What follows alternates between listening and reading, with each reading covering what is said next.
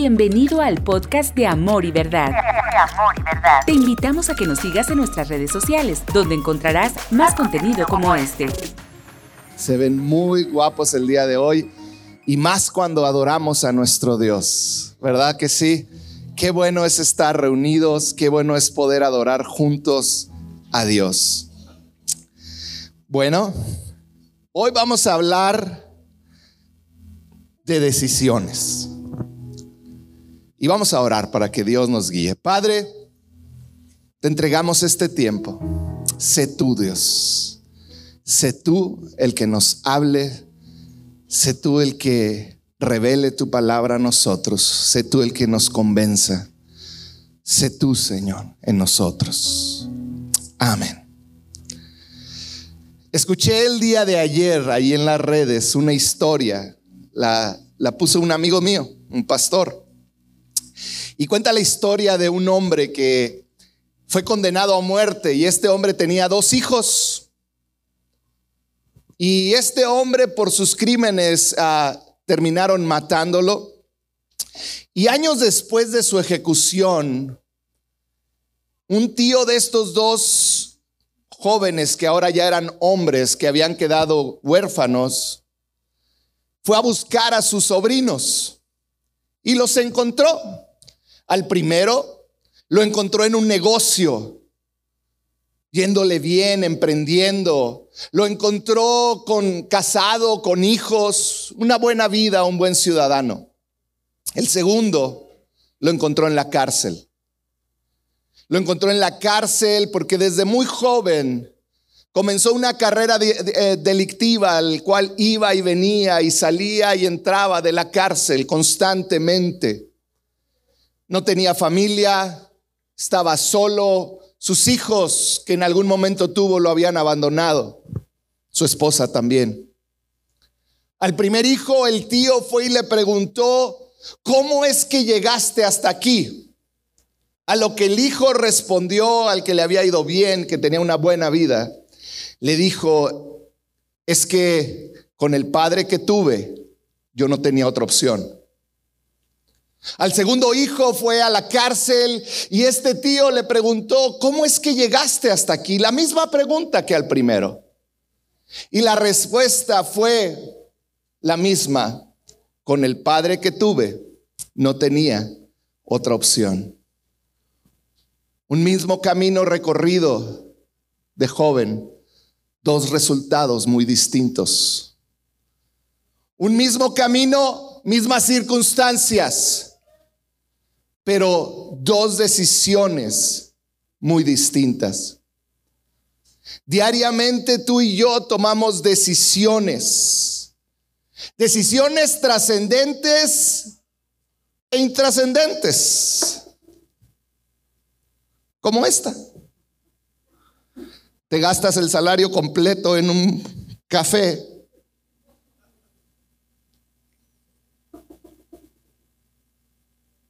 ¿O no?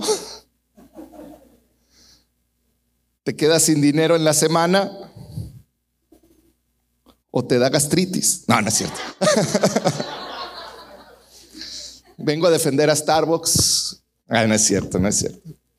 Un mismo camino, dos diferentes decisiones. Decisiones trascendentes, decisiones intrascendentes. ¿Desde qué café tomamos? O si tomamos o no café.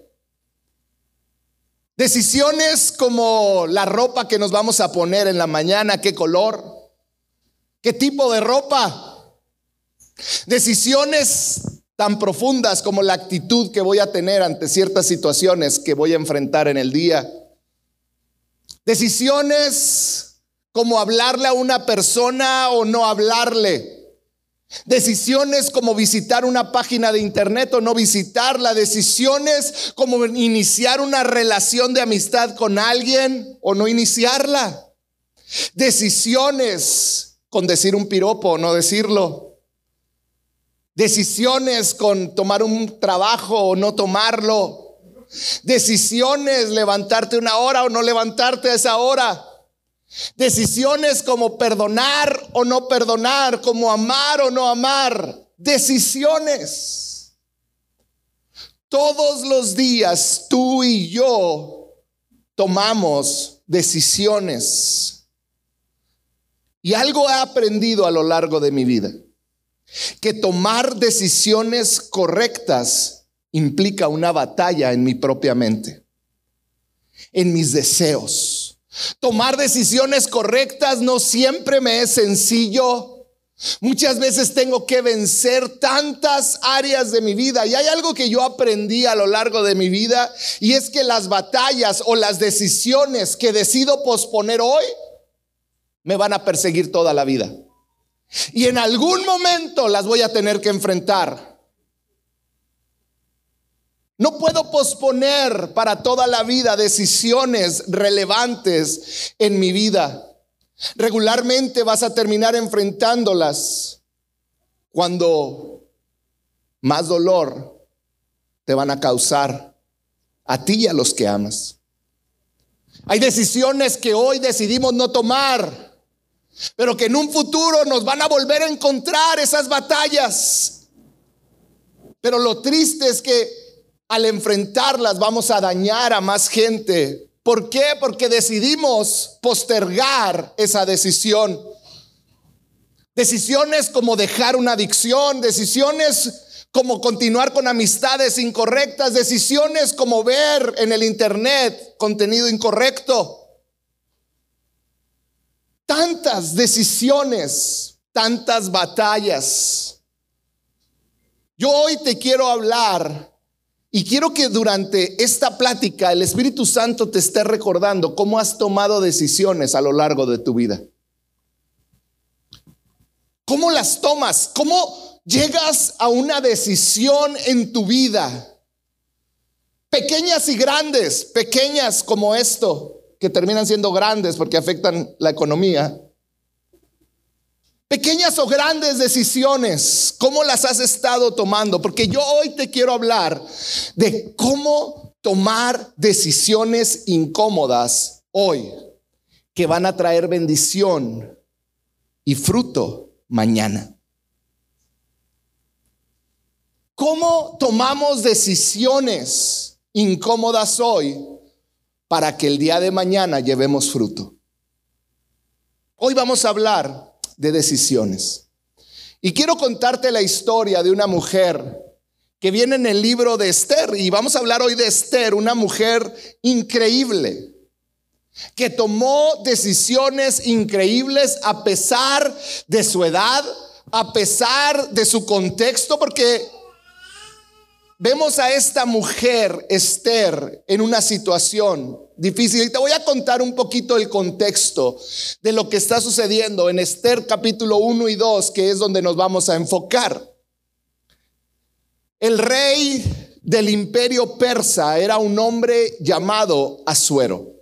Era esta gran potencia de los tiempos. Su dominio iba desde India Imagínate, si, pudiéramos imaginarnos un mapa, era desde India hasta Etiopía, o sea, llegaba hasta África, era un reino increíblemente grande, poderoso, fuerte.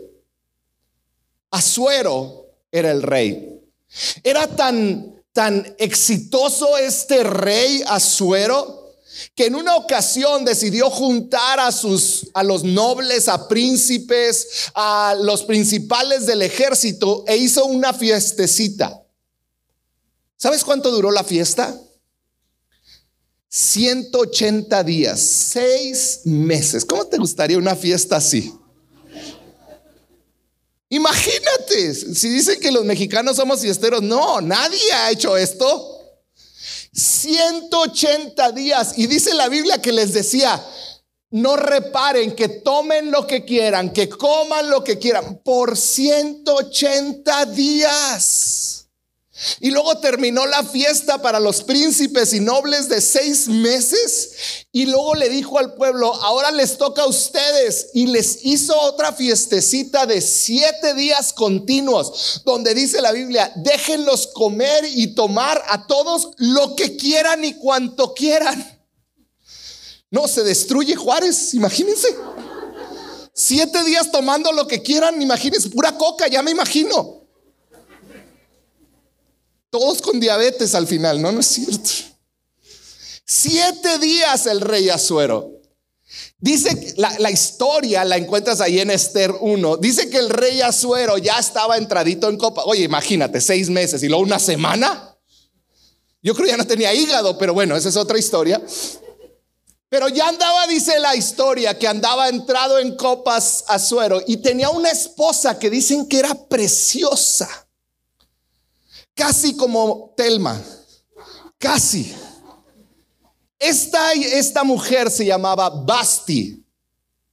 Basti era la esposa preciosa del rey Azuero. Imagínate, la escogió entre, pues todo el, desde India hasta Etiopía, escogió a la más bonita.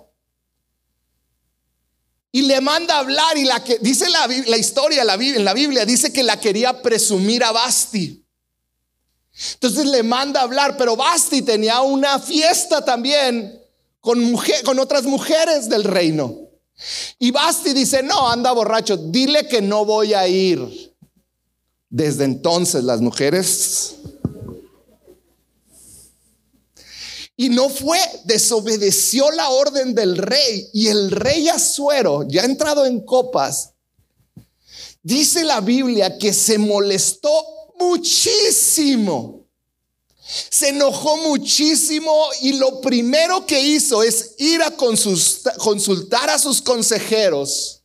Y les dijo, ¿qué puedo hacer? Y los consejeros bien amarranavajas, dice, es que como ella te, te desobedeció, ahora todas las mujeres van a desobedecer a los nobles, a, a, los hombres en general, porque ya puso un ejemplo. Entonces tienes que destituirla como, como reina. Ese fue el consejo que le dieron. Yo hoy te quiero hablar de seis consejos sabios para que tomes decisiones. Y nuestro ejemplo son Esther y Azuero, ¿ok? Número uno, ¿estás listo? Ten cuidado, ¿quién te aconseja? Ten cuidado. Y yo te recomiendo que los apuntes. Ten cuidado quien te aconseja. En otras palabras, a quién estás escuchando. Fíjate lo que dice Esther 1.13. Entonces, después del coraje del rey, dice, el rey consultó de inmediato con sus sabios consejeros, quienes conocían todas las leyes y costumbres persas, porque siempre les pedía consejo. Por más independiente que te consideres, todos los que estamos aquí somos influenciados por una palabra, un consejo, directo o indirecto de alguien. Consciente o inconscientemente estamos recibiendo consejo, estamos escuchando. Muchos escuchamos algo hasta en la ruta y luego lo llevamos y si es cierto y actuamos en base a eso. O escuchas algo en algún contexto y lo llevamos y actuamos en base a esto. Muchos vemos un TikTok. Soy culpable. Vemos un TikTok y decimos, sí es cierto, voy a hacer eso. Ahorita hay TikToks de que inviertas en esto o en aquello. Y yo conozco a varios que ya, han investigado y hasta ya han invertido. ¿Por qué? Porque lo escucharon en un TikTok. O en un programa de televisión. O en una plática que escuchaste. Una persona que admiras. O un líder, o un pastor, o un psicólogo. Pero todos, consciente o inconscientemente, estamos siendo aconsejados por alguien. Qué importante es aprender a escoger a quién vamos a escuchar. Qué importante es que tú conscientemente veas a quién vas a escuchar. Proverbios 12:15 lo dice así.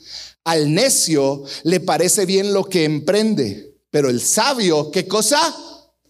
Escucha el consejo. Proverbios 27, 5, 6. Esto es, este, este versículo me ha guiado en muchas relaciones de amistad. Dice así, más vale ser reprendido con franqueza que ser amado en secreto. Más confiable es el amigo que hiere que el enemigo que besa.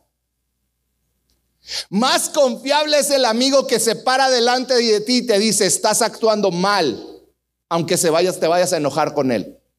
No lo hagas. ¿Sabes cuántos problemas se hubieran evitado si un amigo hubiera tenido la franqueza de decirle a su amigo, no hables con ella, estás casado, está mal?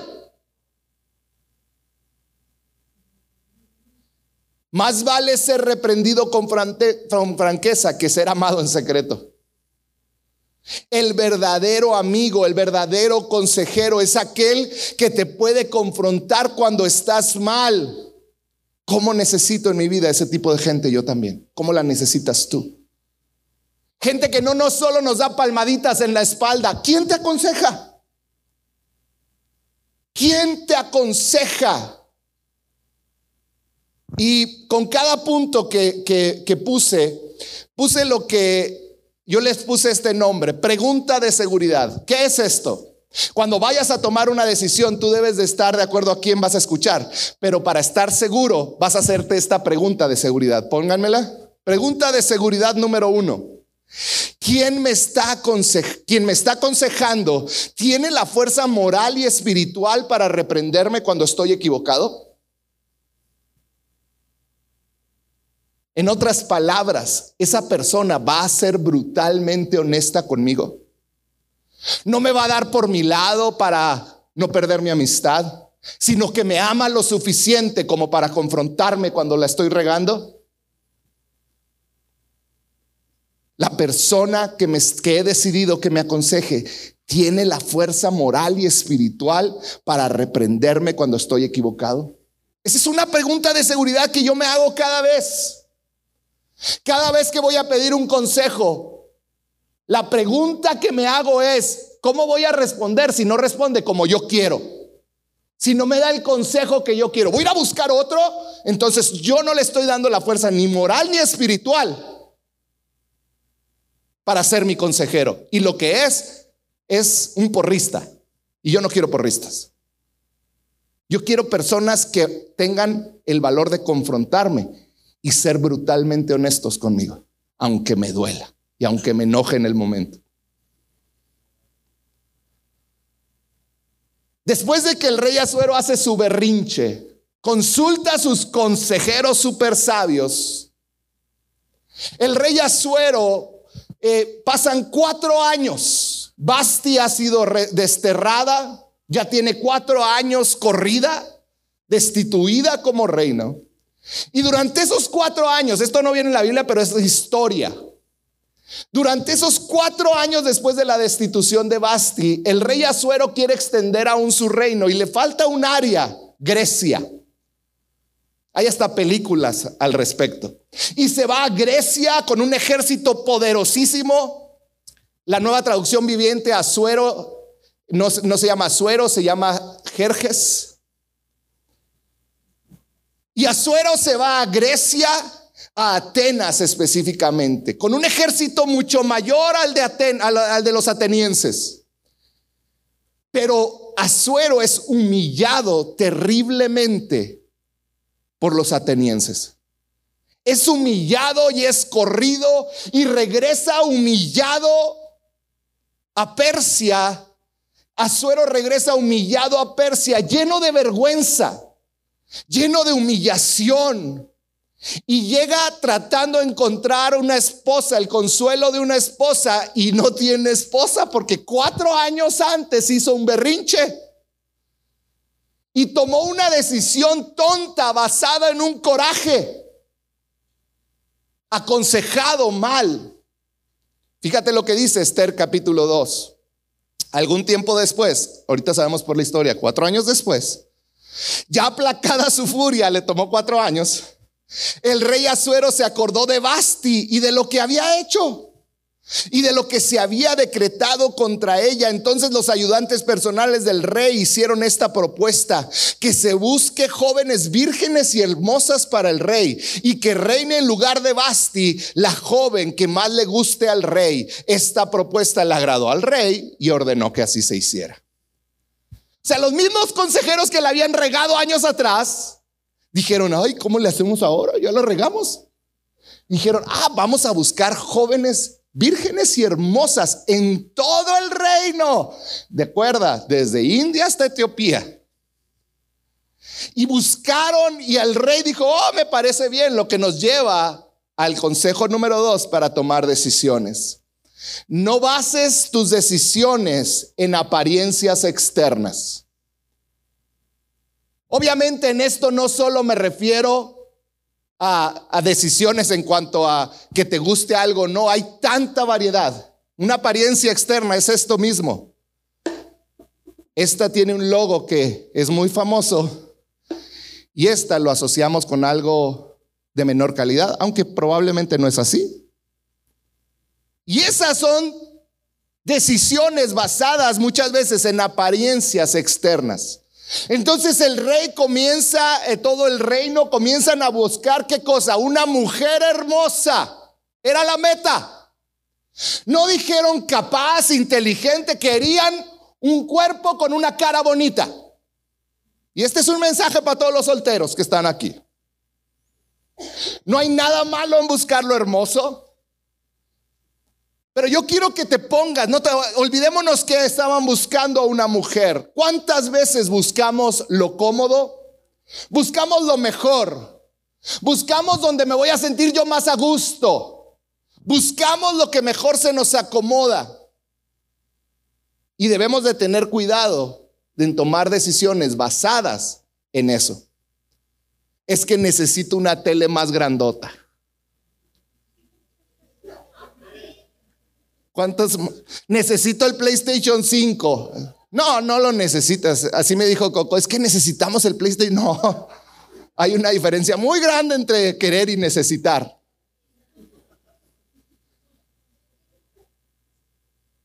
¿Cuántas veces has tomado decisiones porque es lo que anhelas en tu corazón? ¿O porque es lo más cómodo? ¿O es lo que quieres? Yo soy culpable y tú también. Muchas veces lo hacemos. En mi vida he aprendido que no puedo tomar decisiones basadas en la apariencia externa de las cosas. Llámale una oportunidad de negocio. Llámale una mejora en casa, en carro, en algo material. O llámale a escoger una esposa o un esposo ya sea un par de zapatos o una gran inversión, yo no puedo tomar decisiones simplemente por mi comodidad, por lo que quiero o por la belleza. No puedo tomar decisiones basadas en lo externo, lo cual me lleva a mi pregunta de seguridad número dos, apúntala. Estoy ignorando peligro o riesgo solo por mi anhelo de bienestar personal, solo por mi berrinche. Estoy ignorando el peligro de estar en una relación de amistad con alguien que yo sé no me lleva a ningún lado. O en una inversión. O en un, ponle tu nombre. Tan solo porque me gusta. Y me lleva a tantas áreas como la salud. ¿Cuántos seguimos tomando Coca-Cola a pesar de que sabemos que nos hace daño?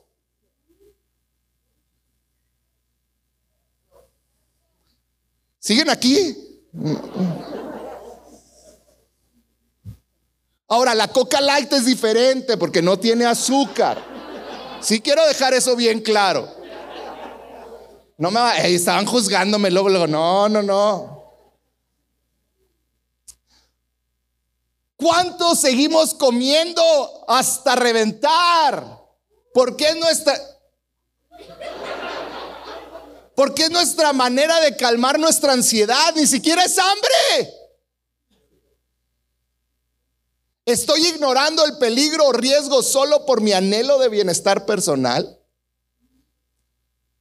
Y eso me lleva a la tercer eh, consejo para tomar buenas decisiones. Y es considera la necesidad de otros. En otras palabras, deja de pensar en ti cuando tomes una decisión. Fíjate, vamos a ver, vamos a regresar a la vida de Esther. Esther era una mujer judía, adoptada por un hombre llamado Mardoqueo, era su tío. Sus padres murieron y Mardoqueo se sacrificó en el aspecto de que ahora iba a mantener otra mujer, otra, otra niña, iba a darle de comer, educación, era una responsabilidad el tomar a alguien y adoptarlo. Ellos terminaron viviendo en Persia por el, eh, los corrieron de Jerusalén y Nabucodonosor se los llevó a Persia y ellos crecieron como judíos en Persia. Y ahí está esta mujer Esther extranjera, sin padres, con un tío cuidándola, pero con un tío que amaba a Dios. Un tío Mardoqueo que le mostró a Esther con su vida que él estaba dispuesto a incomodarse para el bien de otros. Esther no aprendió a sacrificarse por ella misma. Ella aprendió a sacrificarse porque ella vio a su tío. El mismo él, Mardoqueo, adoptó a Esther, la cuidó y se sacrificó. Fíjate, Esther 2, versículo 10 al 11. Dice, Esther no reveló su nacionalidad ni sus antecedentes familiares porque Mardoqueo se lo había prohibido. O sea, Esther no dijo que era judía. Y luego dice, este se paseaba diariamente frente al patio del harem para saber cómo le iba a Esther y cómo la trataban. Me faltó decirte algo. Cuando fueron y buscaron mujeres hermosas, el libro de Esther lo dice, encontraron a Esther, una mujer bellísima. Y se la llevaron al rey. Y dice que Mardoqueo, su tío, le dijo, no digas que eres judía. Y Esther a lo mejor decía, pero ¿por qué? Pero le dijo, no digas. Y Esther dijo, ok. Quizá le pudo haber beneficiado en algún momento, pudo haberlo utilizado a su favor, pero ella decidió obedecer. Y fíjate el amor de Mardoqueo. Dice, Mardoqueo se paseaba diariamente frente al patio del harén para saber cómo le iba a Esther y cómo la trataba. Mardoqueo seguía sacrificándose por Esther. Debemos de recordar que todo lo que hacemos tiene un impacto eterno en alguien más y en nuestra vida. Todo lo que haces, cada decisión, aún esto, porque si tienes diabetes, ¿qué haces tomando azúcar? ¿O tienes problemas en los riñones? Todo lo que haces tiene un impacto eterno. Cada decisión que hagas va a impactar la vida de otros, directa o indirectamente. No hay nadie aquí que diga es que si ya yo hago lo que hago no voy a afectar a nadie. A alguien vas a afectar. Lo que me lleva a mi pregunta de seguridad número tres. ¿Estás listo para apuntarla? La pregunta eh, incluye dos preguntas. Cuando tomo decisiones, ¿estoy pensando solo en mí? ¿Qué impacto, positivo o negativo, va a tener en otros mi decisión? Si compro la tele que tanto quiero, ¿estoy pensando en mí? ¿Qué impacto va a tener en mi economía y cómo va a afectar a mis hijos y lo que ellos necesitan? ¿Cómo va a impactar lo que yo puedo dar para Dios? ¿Cómo va a impactar a otros? Porque sabes, cuando dejamos de darle a Dios lo que a Dios le pertenece, estás teniendo un impacto en personas, en salvación, en eternidad de personas. ¿Qué impacto va a tener el que yo decida a favor o en contra de lo que quiero hacer? Esa es la pregunta de seguridad número tres. Lo que nos lleva a nuestro cuarto consejo. Espera por el tiempo perfecto. En otras palabras, el tiempo de Dios. No se trata de hacer siempre lo correcto. Se trata de hacer lo correcto pero en el tiempo de Dios. Se trata de esperar, se trata de paciencia. Es un fruto que viene del Espíritu Santo. Es el saber esperar el tiempo perfecto, el tiempo de Dios. Ahora, este es el término más mal utilizado, de los más mal utilizados como cristianos. Porque esperar el tiempo de Dios nos, nos es como un pasaporte gratis a no hacer nada hasta que un ángel te hable. Y no es eso. Yo quiero dejarlo bien claro. Esperar el tiempo de Dios no es tu temor tomando control de tu vida para tomar decisiones que ya sabes que tienes que tomar. No lo es. Esperar el tiempo de Dios es ser sabio, escuchar el consejo y aprender a esperar hasta el momento correcto para hacer las cosas. Porque no siempre es el momento de confrontar a alguien. Antes hay que amarlo. Y puede ser que lo ves tan mal. Y dices que yo le tengo que decir que tiene que detener. Yo te quiero preguntar cuánto le has amado, cuánto le has dicho que lo amas, cuánto lo has abrazado a tu hijo para que después te escuche el consejo sabio de decir, hijo, detente. Mardoqueo le pidió a Esther, no digas que eres de ascendencia judía hasta el tiempo perfecto. Le dijo, sé paciente, espérate. Hebreos 2.12 dice, ahora bien, para poder presentarse ante el rey, una joven tenía que completar los 12 meses de tratamiento de belleza prescritos. Seis meses con aceite de mirra y seis con perfumes cosméticos. Terminando el tratamiento, la joven se presentaba ante el rey y podía llevarse de la arena al palacio y podía llevarse del harén al palacio todo lo que quisiera. Iba al palacio por la noche y en la mañana siguiente volvía a un segundo harem bajo el cuidado de Sasgás, el eunuco encargado de las concubinas del rey, y no volvía a presentarse ante el rey a no ser que él la deseara y la mandara llamar. Cuando Esther, el joven que Mardoqueo había adoptado, la joven que, que Mardoqueo había adoptado y que era hija de su, tío, de su tío Abijail, le llegó el turno de presentarse ante el rey. Ella no pidió nada fuera por los ella no pidió nada fuera de lo sugerido por Hegai, el eunuco encargado del harén del rey. Para entonces ella se había ganado la simpatía de todo el que la veía. Esther fue llevada al palacio real ante el rey Asuero en el mes décimo, en el mes del Tebet, durante el séptimo año de su reinado. Y fíjate lo que dice. Al rey le gustó Esther más que todas las demás mujeres y ella se ganó su aprobación y simpatía más que todas las otras vírgenes. Así que él le ciñó la corona real y fíjate esto, y la proclamó reina en lugar de Basti. Luego el rey ofreció un gran banquete en honor a Esther. Por todos sus funcionarios y servidores declaró un día de fiesta en todas las provincias y distribuyó regalos con generosidad digna de un rey. Mientras las vírgenes se volvían a reunir, Mardoqueo permanecía sentado a la puerta del rey. Ya era la reina, pero todavía no era el tiempo. Estaba esperando el tiempo perfecto y Mardoqueo seguía ahí. Pregunta de seguridad 4. ¿Estás listo para apuntar? ¿Tienes paz de que Dios va a bendecir tu decisión? Para mí ese es un gran marcador en mi vida. Porque yo sé cuando no tengo paz. No lo voy a poder pagar o no voy a poder lidiar con todo. ¿Tienes paz? ¿Sabes? Dios ha puesto personas que yo siempre escucho cuando tengo que tomar una decisión. Y yo tomé una decisión. No solo escucharlas cuando están de acuerdo conmigo, sino poner especial atención cuando no están de acuerdo conmigo. Así que muchas veces he tenido que esperar el tiempo perfecto de Dios. Número cinco, Mantén un corazón enseñable.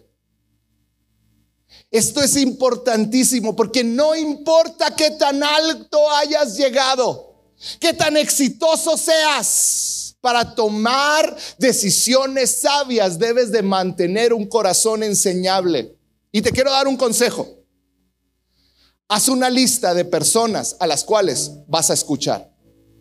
No después, hoy. Haz una lista de personas a las que tú decides, a estas personas las voy a escuchar, estén de acuerdo o no estén de acuerdo conmigo. ¿Te comparto mi lista? ¿Sí? Yo tengo una lista. Yo voy a escuchar a mi papá y a mi mamá. A veces, muchas veces, no, estoy no estamos de acuerdo. Pero yo los voy a escuchar. Ellos van a ser parte de mi proceso de tomar decisiones. Yo voy a escuchar a mi esposa. Ella es a la primera. Yo voy a escuchar a mis hijos. Porque ellos son afectados directamente por mis decisiones. Yo voy a escuchar a mi pastor, que es Marcos Richards. Cada decisión que yo tomo, relevante, yo escucho a mi pastor. Yo voy a escuchar a personas que Dios ha puesto en mi vida que son muy importantes para mí, como Milton Gibbs, como Roberto Puentes, que me está viendo por, por en línea, como Iván Reveles, como otros amigos que Dios ha puesto y ha levantado en mi vida y que puedo escucharlos y sé que me van a dar un consejo sabio. Yo escucho amigos míos como Adrián Arzola y muchos otros que son mis amigos y que sé que si la estoy regando me van a decir, hey, espérate. Esther. ¿Sabes aquí? Perdón, todavía no termino mi lista. Hay personas, líderes aquí en la iglesia. Hay personas en la oficina que yo escucho. Esther, a pesar de ser la reina, tuvo mantuvo un corazón enseñable con Mardoqueo y lo honró siempre. Fíjate lo que dice el versículo 20 de Esther 2. Esther, por su parte, continuó guardando en secreto sus antecedentes familiares y su nacionalidad, todo tal como Mardoqueo lo había ordenado, ya que seguía cumpliendo las instrucciones de Mardoqueo como cuando estaba bajo su cuidado mantuvo un corazón enseñable. Pregunta de seguridad 5. ¿Estás listo? Hazte esta pregunta. ¿Realmente hay gente de autoridad sobre mi vida y mis decisiones? ¿O yo hago lo que quiero? Y cuando tengo que tomar una decisión, ¿recurro a ellos o no? ¿Hay gente de autoridad? Hazte esta pregunta. ¿Quién te dice a ti qué rollo contigo? No, es que yo ya estoy grande y, estoy harto porque mis papás siempre me dijeron, y ahora yo soy un adulto y yo hago lo que quiero. Híjole, cuidado. Tenemos la capacidad de regarla tan fuerte. Y me lleva al último punto, y con esto termino. Y se oye tan sencillo, pero es tan complicado. Haz lo correcto. Dilo conmigo. Haz lo correcto. Lo correcto no tiene que ver contigo, no tiene que ver con tu familia, tiene que ver con Dios. Va más allá de lo que tú quieres, de lo que, de los, de lo que los que están a tu alrededor quieren. Tiene que ver con lo que Dios espera de cada uno de nosotros. Muchas veces enfrentamos decisiones que van a traer bienestar a nuestra familia terrenal, a nuestra vida, a nuestra familia. Pero no quiere decir que a la luz de lo eterno sea correcto. Te lo voy a repetir. Muchas veces hay decisiones que van a traernos bienestar a nosotros, a nuestra familia, pero a la luz de lo eterno no es correcto. Como fraudes, como, como entrar en negocios ilícitos, como robar, como meter tiempo extra a lo loco con tal de tener más dinero, pero descuidas a tu familia y tú dices, es que van a tener más. Y te van a perder a ti. Un negocio ilícito es que van a tener dinero, lo que nunca tuvimos, pero te van a perder a ti tarde o temprano, más temprano que tarde. Y no lo digo yo. Las estadísticas de los que se dedican a cosas ilegales lo dice. El que te vaya a traer bienestar no quiere decir que ese va a ser tu parámetro para tomar decisiones, no quiere decir que es correcto. Hacer lo correcto tiene que ver con tener los pies y la mente bien plantados en la realidad eterna del reino de Dios, de lo que Dios espera de nosotros aquí en la tierra, de cómo mi decisión va a ayudar a que el reino de Dios sea extendido. Si en esa tele grandota, ay no, ya les voy a dar justificantes, ¿verdad?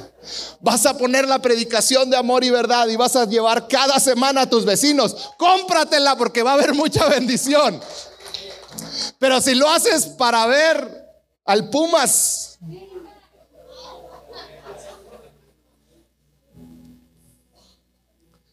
En otras palabras, ¿qué vas a hacer para que Dios sea conocido? Porque ahí está la bendición. Ahí está la bendición donde quiera que estés. ¿Sabes? Al final de la historia de Esther, te vas a dar cuenta de que nada de lo que ella vivió tenía que ver con ella. Tenía que ver con la salvación del pueblo de Dios.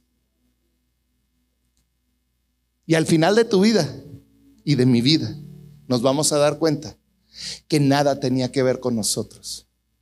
Todo tiene que ver con el establecimiento del reino de Dios. ¿Quieres hacer lo correcto? Pregunta de seguridad número 6. ¿Lo que voy a decidir es bíblicamente correcto? Y cuando digo bíblicamente, dice ahí entre paréntesis, ético y moral. No la moral que el mundo nos enseña, la que la Biblia nos enseña. No la ética del mundo que está más deseticada que nada. No sé si es palabra, pero ya la hice. Lo que voy a decidir es bíblicamente correcto. Y si no lo es, ahí está tu respuesta. Vamos a repasar. Ten cuidado quién te aconseja. Van a aparecer todas juntas ahí. Ten cuidado quién te aconseja.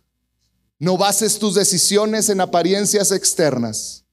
Considera la necesidad de otros. Espera el tiempo perfecto, el tiempo de Dios. Mantén un corazón enseñable. Siempre haz lo correcto. Y termino con esto. La clave para tomar buenas decisiones es entender que no se trata de mí. Hay una meta mayor. Él. Él es la meta mayor. ¿Quieres tomar siempre buenas decisiones? Haz esto. Dale un aplauso al Señor.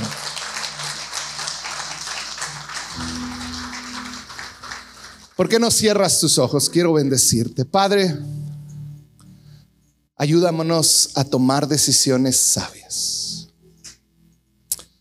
Todos los días tenemos que tomar decisiones, Señor, y todas son importantes, todas son relevantes. Si tú quieres hacer esto que acabo de predicar y que Dios te ha hablado, ¿por qué no levantas tu mano en lo alto y le dices, Señor, ayúdame a tomar decisiones correctas en mi diario caminar?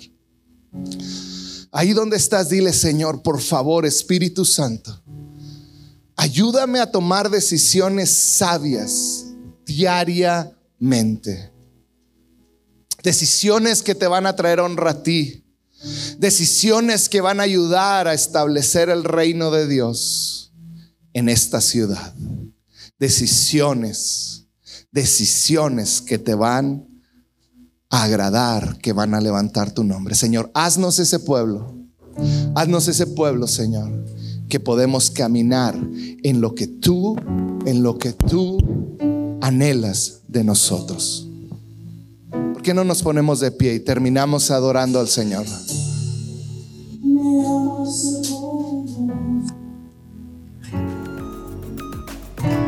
Gracias por escuchar este podcast. Nos encantaría que fueras parte de esta gran familia. Para mayor información, búscanos en Facebook como CC Amor y Verdad. CC Amor y Verdad.